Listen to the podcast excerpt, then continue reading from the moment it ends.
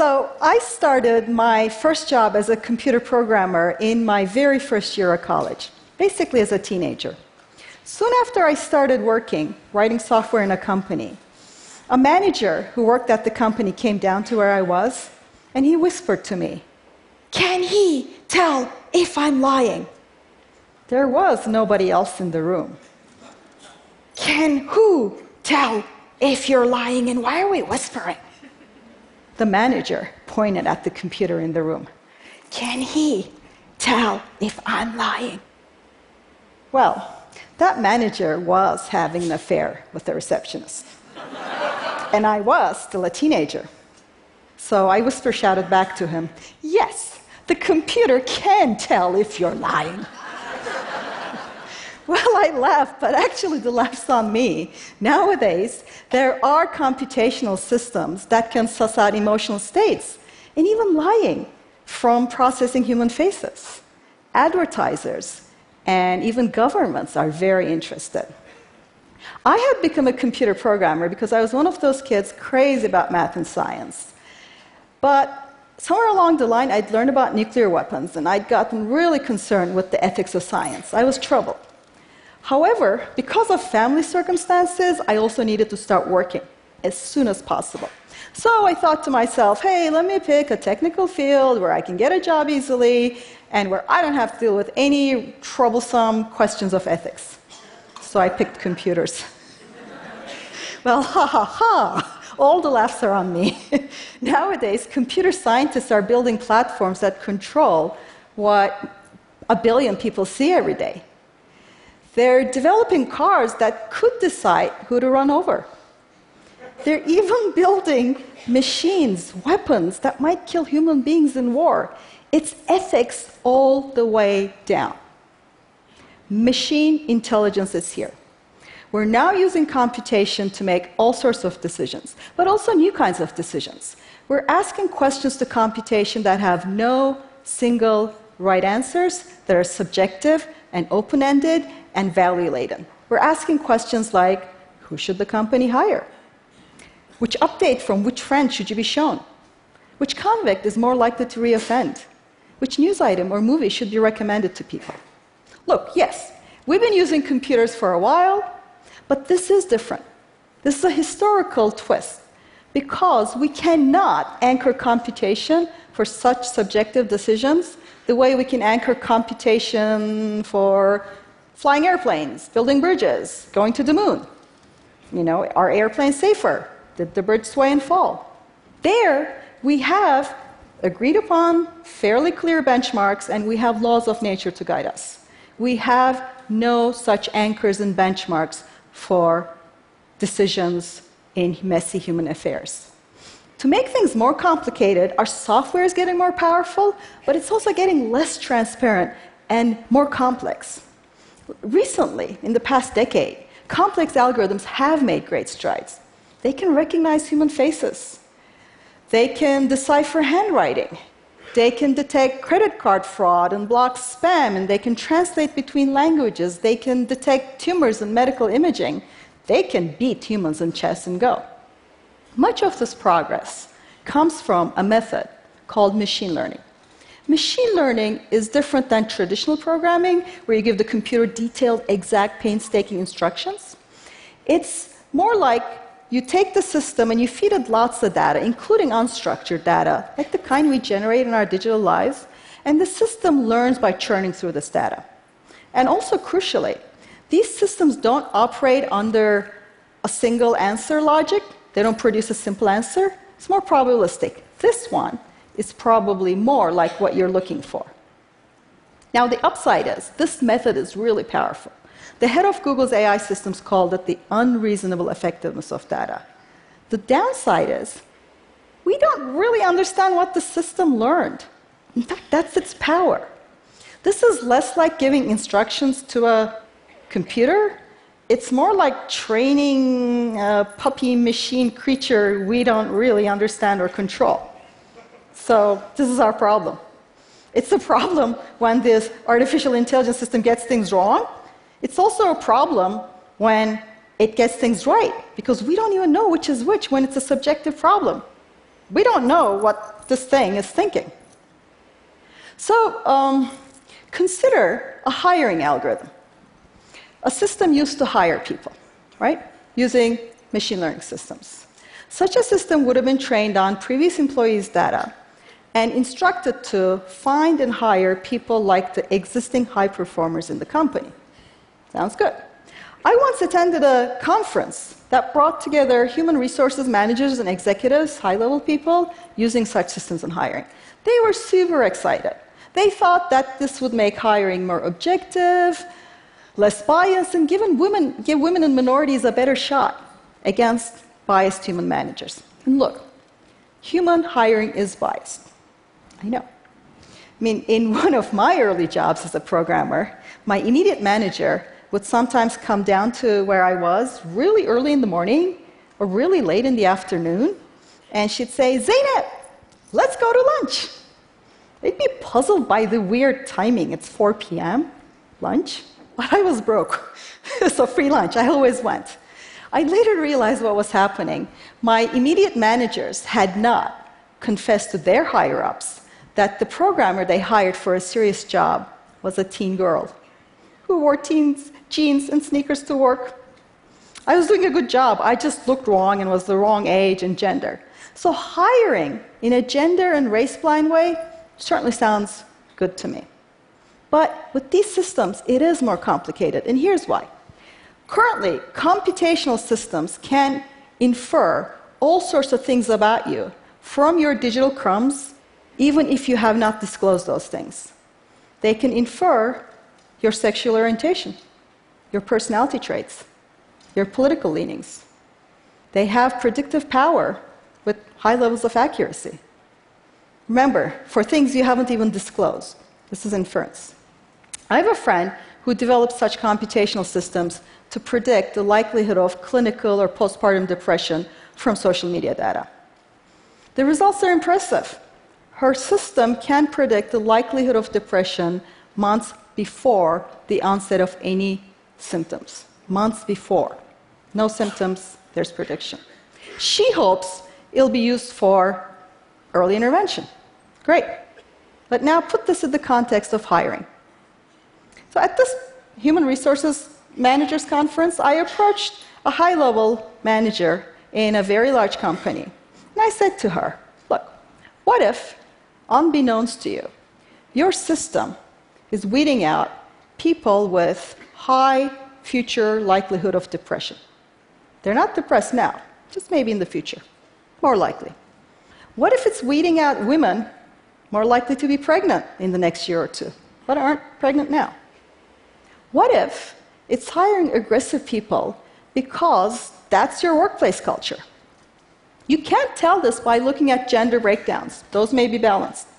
And since this is machine learning, not traditional coding, there is no variable there labeled higher risk of depression, higher risk of pregnancy, aggressive guy scale. Not only do you not know what your system is selecting on, you don't even know where to begin to look. It's a black box. Has predictive power, but you don't understand it. What safeguards, I asked, do you have to make sure that your black box isn't doing something shady?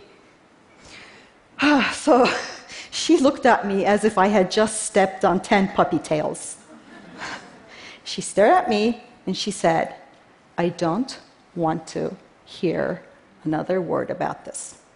She turned around and walked away.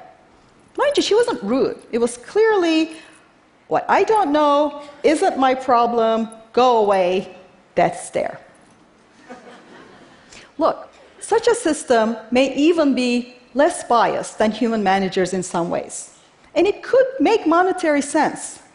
But it could also lead to a steady but stealthy shutting out of the job market of people with higher risk of depression.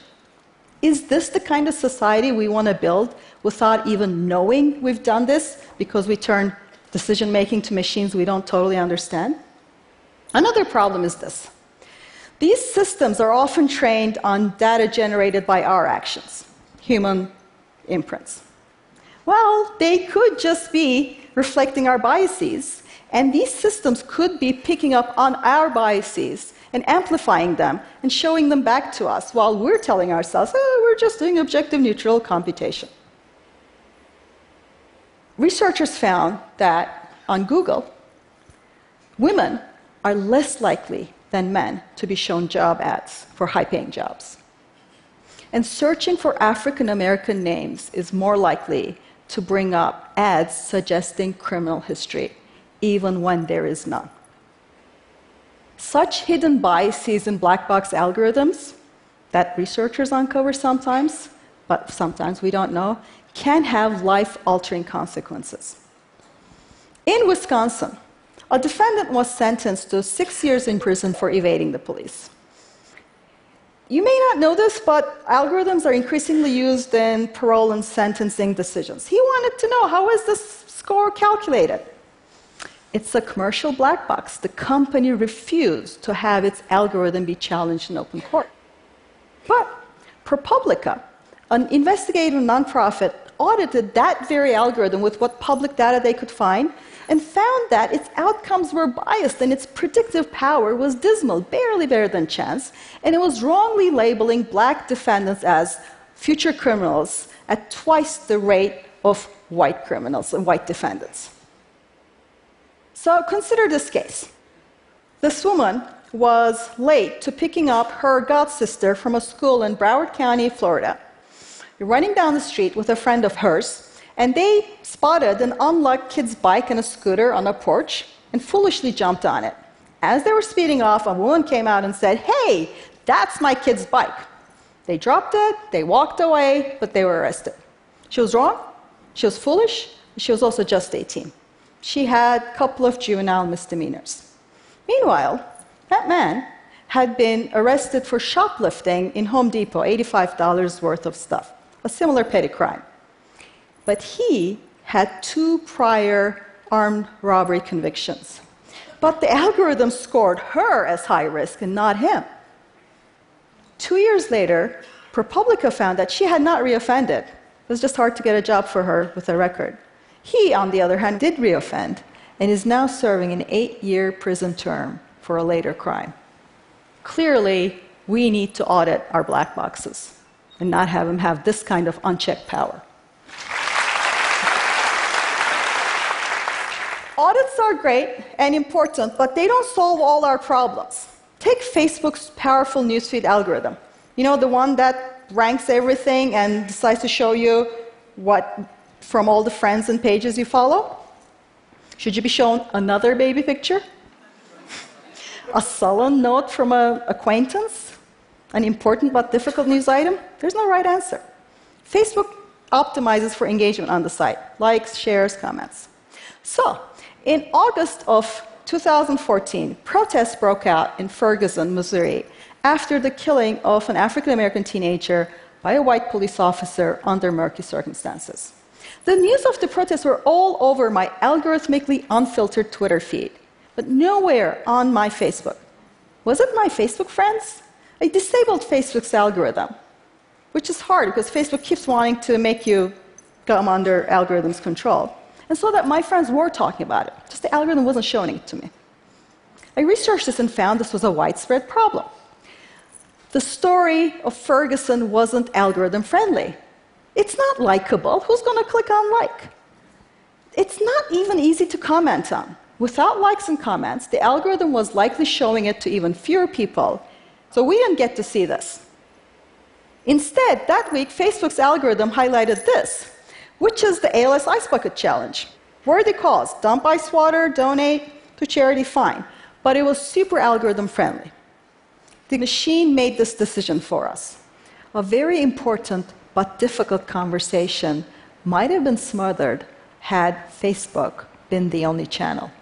Now, finally, these systems can also be wrong in ways that don't resemble human systems. Do you guys remember Watson, IBM's machine intelligence system that wiped the floor with human contestants on Jeopardy, was a great player. But then, for Final Jeopardy, Watson was asked this question. Its largest airport is named for a World War II hero. Its second largest for a World War II battle. Okay. Chicago. the two humans got it right. Watson, on the other hand, answered Toronto For a US city category, the impressive system also made an error that a human would never make, a second grader wouldn't make. Our machine intelligence can fail in ways that don't fit error patterns of humans, in ways we won't expect and be prepared for. It'd be lousy not to get a job one is qualified for, but it would triple suck if it was because of Stack Overflow in some subroutine. and in May of 2010, a flash crash on Wall Street, fueled by a feedback loop in Wall Street's sell algorithm, wiped a trillion dollars of value in 36 minutes. I don't even want to think what error means in the context of lethal autonomous weapons.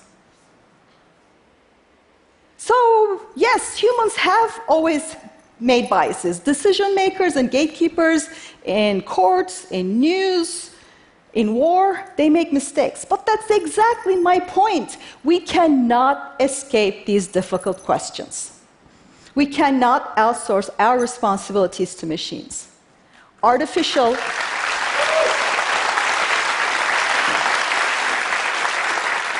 Artificial intelligence does not give us a get out of ethics free card. Data scientist Fred Benenson calls this math washing. We need the opposite. We need to cultivate algorithm suspicion, scrutiny, and investigation. We need to make sure we have algorithmic accountability, auditing, and meaningful transparency. We need to accept that bringing math and computation to messy, value laden human affairs does not bring objectivity. Rather, the complexity of human affairs invades the algorithms. Yes, we can and we should use computation to help us make better decisions. But we have to own up to our moral responsibility to judgment and use algorithms within that framework, not as a means to abdicate and outsource our responsibilities to one another as human to human. Machine intelligence is here. That means we must hold on ever tighter to human values and human ethics. Thank you.